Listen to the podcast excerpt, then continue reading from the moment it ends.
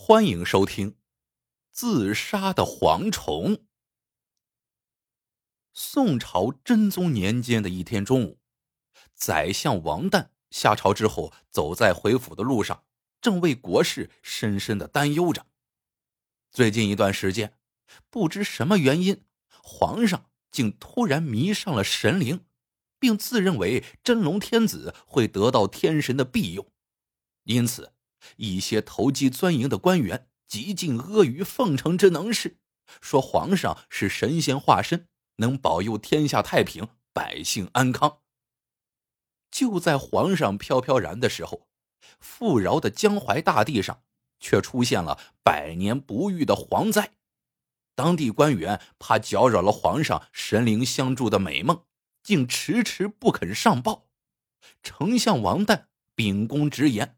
但遭到了当朝太师刘唐的冷嘲热讽。皇上听到这些不好的言论，自然也不高兴了，说王旦道听途说，危言耸听。朝堂不下令救灾，地方官员更是得过且过。只是啊，苦了当地的老百姓，他们的生活苦不堪言。在回府的路上，王旦正想着如何救灾呢。前面突然传来一声大喊：“救命啊！青天大老爷！”凄惨的叫声把王旦吓了一跳，他急忙命令家丁停轿，然后掀开轿帘往外望去，只见一个衣衫褴褛的汉子扑倒在地，一动不动。几个家丁围着他，不知如何是好。王丞相下轿走上前去观看。一个家丁把来人翻过身来，那人双目紧闭，不省人事，看情形很像一个饿昏了的叫花子。堂堂一朝宰相，岂能见死不救？他急忙命令家丁去附近饭馆讨碗面汤。这家丁前脚刚走，两个身材魁梧的壮汉后脚就闯了进来。其中一个黑脸汉子一边施礼一边解释说。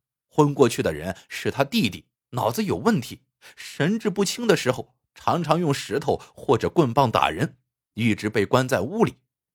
昨天趁机跑了出来，他们紧追慢赶，现在总算是追上了他。既然汉子的亲人来了，王丞相也就放了心，他叮嘱二人要好好照顾此人。两个人连声道谢。黑脸汉子背起昏迷的弟弟，转身要走。恰巧家丁回来，手里端着一碗热腾腾的面汤。救人要紧呐，王丞相就要黑脸汉子把人放下来。黑脸汉子迟疑了一下，转身时不小心把家丁手中的汤碗撞落在地上。黑脸汉子不停的自责，然后央求带弟弟回家看病。王丞相点头应允。望着两人远去的背影。他隐隐感觉有些不对，于是叫来两个家丁，在其中一个人的耳朵边耳语一番之后，便坐轿回府了。果不其然，一个时辰后，两个家丁背着人回来了。原来，认亲的两个人把人背出城之后，在一个偏僻树林里，竟对此人痛下杀手。要不是家丁尾随而至，出手相救。此人早已惨遭毒手，人是救下来了，可惜的是让两个杀手逃掉了。昏迷之人是谁？他为什么喊救命？那杀人者又是谁呢？这一连串的谜团在王旦脑海里不停的闪现。郎中来了，一碗热汤下肚不久，衣衫褴褛的汉子终于清醒了过来。汉子名叫朱朝武。家住河南芒砀府朱家庄，因家乡蝗虫肆虐，村里的庄稼眼看就要被吃完了。他带领村民到县衙寻求帮助，谁知县太爷不仅不闻不问，还把他们乱棍轰出。朱朝武气不过，去府衙告状，知府把他拘禁，并让县太爷处理此事。县太爷怕朱朝武惹事，就把他给囚禁了起来。一天晚上，朱朝武趁看守的人不注意逃了出来，跑到京城想面见皇上，求皇上救救百姓。县太爷发现了，急令手下捉拿。为了掩人耳目，官差们都身着便衣。朱朝武为了躲避抓捕，一路上专捡小路走，受了不少的苦，以至于昏倒在王丞相的轿前。看来蝗灾问题很严重呢。王丞相一边叹息，一边暗下决心：明天一定要冒死进谏，力劝皇上派人捕杀蝗虫，救百姓于灾苦之中。第二天一早，王丞相带着朱朝武上了堂。朝堂之上，他把昨天朱朝武所说的情况一五一十的向皇上汇报，然后忧心忡忡的劝道：“皇上，江淮平原良田土沃，实乃我大宋京城的粮仓，一旦毁于黄祸，粮食、饥民都会成为皇城大患。一些地方官员不作为，任由蝗虫祸害百姓。”不得不防啊！他话音刚落，太师刘唐一晃三摇的走上前来，冷笑两声，说道：“王丞相真是杞人忧天！皇上贵为天子，洪福齐天，福泽万民，区区几只蝗虫还能对付不了？故意夸大灾害，唯恐天下不乱，你是何居心？”不少官员跟着附和，纷纷指责王旦危言耸听。王丞相正思考应对之策，朱朝武早已不耐烦了，他扑通一声跪在地上，高声喊道：“皇上，王丞相所说句句是实，庄稼地里到处都是蝗虫，他们几乎啃光了所有的庄稼，再不想办法消灭蝗虫，庄稼将颗粒无收。”如有半句谎言，草民愿以死谢罪。皇上听后，眉头一皱，说：“王爱卿，这位就是来自芒砀府的那个农夫吧？他离家多日，根本不了解现在的情况。朕这里有芒砀府官员的奏折，那里蝗害早已经消除了。”不信，你可以看一看。朕虽不才，可自有神灵庇佑，上天有好生之德，岂能任由蝗虫横行？你不能仅听这农夫的一面之词，这么多官员，不会个个都说假话吧？既然蝗害已经消除，爱卿就不必担心了。原本几个支持王丞相的官员，看到皇上的态度，也就不再坚持。眼看灭蝗救灾的愿望就要落空了，为了找到官员谎言的破绽，王丞相提出要看奏折。皇上点头应允。王丞相粗略浏览这些奏折之后，他不禁哑然失笑，并很快想到了应对之策。皇上，奏折上有的官员说。蝗虫飞着飞着突然死去，有的官员说蝗虫投河而死，还有的官员说蝗虫自杀而亡。看来真是皇恩浩荡，赢得天神的帮助。皇上吉人天相，仙人相助，理应在情理之中。可蝗虫自杀，千古未闻，是真是假？何不派人去验证一下？王丞相胸有成竹，蝗虫自杀的谎言很容易被揭穿。皇上虽然相信自己的神威，可对蝗虫自杀之事也心存疑虑，于是就派了几个太监去芒砀府查看。几天之后，太监们带来的消息让王丞相大吃一惊：蝗虫自杀千真万确。为了让大家信服，他特意带来几只蝗虫。要在朝堂上演示一番，王丞相对此嗤之以鼻，皇上却兴致勃勃。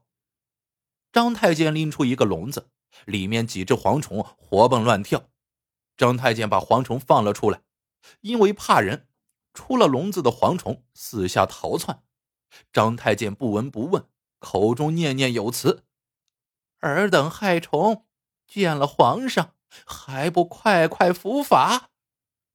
说来也怪，那些仓皇出逃的蝗虫，忽然之间东倒西歪，转了几个圈后，真就一动不动了。一些大臣凑近蝗虫，细细观察过后，纷纷兴奋的嚷道：“死了，死了，真死了！皇上神威！”而后，整个朝堂成了臣子们欢呼赞扬的场所。皇上的脸上那是乐开了花。散朝之后，王丞相失魂落魄的回到家中，朱朝武问他是怎么回事，他把朝堂上的事叙述一遍。当朱朝武听到蝗虫自杀的说法之后，气愤难耐的嚷道：“肯定是他们在蝗虫身上做了手脚，给蝗虫喂了慢性毒药。难道文武百官都相信蝗虫会自杀？”王丞相满怀忧郁道：“不少官员心知肚明，因为皇上相信，他们怕皇上不高兴，所以不敢揭穿真相。可他们这样做，却成全了刘太师、张太监、芒砀府的地方官员这帮小人。当务之急，是如何才能让皇上相信这世上没有神灵？”蝗虫更不会自杀。片刻之后，朱朝武说道：“王丞相，既然皇上相信神灵，草民倒有一个办法。既然他们能让蝗虫自杀，草民也能够让人变蝗虫。”王丞相听后，有点丈二的和尚摸不着头脑。朱朝武神秘一笑，附在他耳边嘀嘀咕咕一阵。王丞相听后，不由得捻须颔首，面露喜色。当天下午，收拾停当之后，王丞相进宫面见皇上。他对皇威让蝗虫自杀之事赞不绝口，并提议要搞一次隆重的庆典活动，以示神灵庇佑大宋王朝。皇上听后，笑逐颜开。说着说着，王丞相突然话锋一转。皇上，你还记得那被微臣救下的农夫吗？回去微臣审问他，发现他不是人，而是一只蝗虫精。一听此话，皇上立马来了兴致。哦，此话当真？朕还从没见过蝗虫精呢，快带朕去瞧瞧。很快。皇上跟王丞相一起移驾丞相府，丞相府会客厅内，朱朝武被五花大绑站立在一个临时搭建的台子上，有带刀家丁分站两边。皇上落座之后，一边喝茶一边问道：“你真是蝗虫精，来京城干什么？”朱朝武哈哈一笑：“我当然是蝗虫精了。”听说皇上仪表堂堂，人神共愤，特来瞧瞧。没想到朝堂之上文武百官愚蠢至极，竟然相信蝗虫会自杀。现在我的同类正在芒砀府庄稼地里快活，真是大快人心呐！王丞相急忙喝道：“大胆蝗虫精，竟然口无遮拦！”赶紧喷洒烟雾，让他现出原形。旁边的家丁急忙释放烟雾，一阵浓烟过后，台上的朱朝武不见了，捆绑的绳子丢在一旁，一只体格健硕的蝗虫正在绳子上爬行着。那蝗虫精依然不服气，转着圈说：“不是说黄威能让蝗虫自杀吗？我倒要看看。”皇上能不能请得动神灵相助，让我莫名其妙的死去？说完，示威似的在台上不停的爬行。一袋烟的功夫，蝗虫安然无恙。突然，他振翅高飞，嘴里还不停的嚷着：“我不跟你们玩了，要去芒荡府找我的同伴去了，拜拜了您嘞！”望着蝗虫飞去的背影，皇上愣了半天，什么也没说，便起驾回宫了。皇上走后，朱朝武从舞台下钻了出来，小声祷告着：“希望皇上能够幡然醒悟，帮助芒砀府的老百姓。”第二天，皇上下了一道圣旨，让王丞相带领灭黄队去芒砀府救灾。几天后，刘太师和芒砀府的官员都被罢了官，几个太监也被赶出了皇宫。从那以后，皇上不再痴迷神灵，他实事求是、励精图治，开创了一个让百姓安居乐业的好时代。故事到这里就结束了，喜欢的朋友们记得点赞。评论、收藏，感谢您的收听，我们下个故事见。